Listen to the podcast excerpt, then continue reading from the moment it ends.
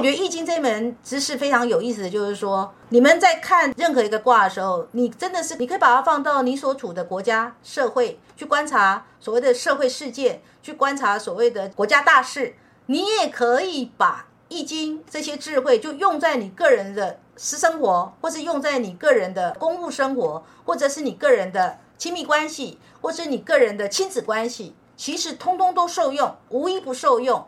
或者是说，我也不跟任何人搞关系，我就跟我自己搞关系。对，跟你个人的修行也可以，《易经》六十四卦的每一个卦的智慧呢，都可以用在你个人的生活里。不管你是身心灵哪一个层面，诗的意思就是众多的意思。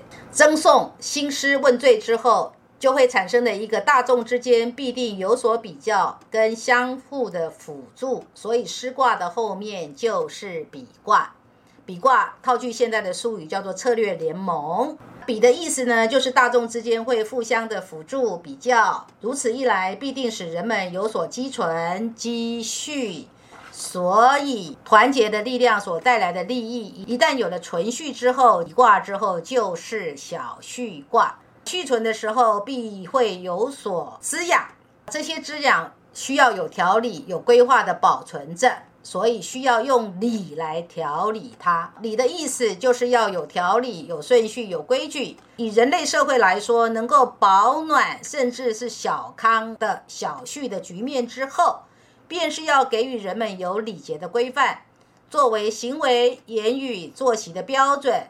所以说小序之后，接下来就是履卦。履的意思呢，就是礼仪的意思，也就是。有所见履，则有礼仪可追寻。好，来看这个李宗恩先生的观点。比是策略联盟，策略联盟之后呢，就会怎样？就会发现说，在联盟的利益之下，就可以开始有资源的蓄积。而这个资源的蓄积，它刚刚开始的力量还是小的，所以叫做小蓄。这个小蓄是怎样？就是如果你的资源只是一点点的蓄积，那你怎么样在夹缝当中求生存呢？你怎么样？去以小博大呢，又是一门学问的。所以小旭在讲的是以小博大。譬如说菲律宾之于中国，菲律宾是小国啊，中国呢就在它的北方啊，那菲律宾是在中国的南方啊，在南海这边。菲律宾那菲律宾这个国家在外交上如何面对强大的中国的崛起？它如何以小去大呢？那显然的，这现在的这个主政者应该叫做深懂以小博大这个道理。理为什么非常的重要呢？如果没有礼所形成的规范，可能又很容易回到送这个阶段。也就是说，如果没有礼，那是不是人们又掉入了在那边争送，为了满足需求，在那边争资源，然后在那边有很多的纷争，然后接下来又要打仗，那打仗打了半天呢？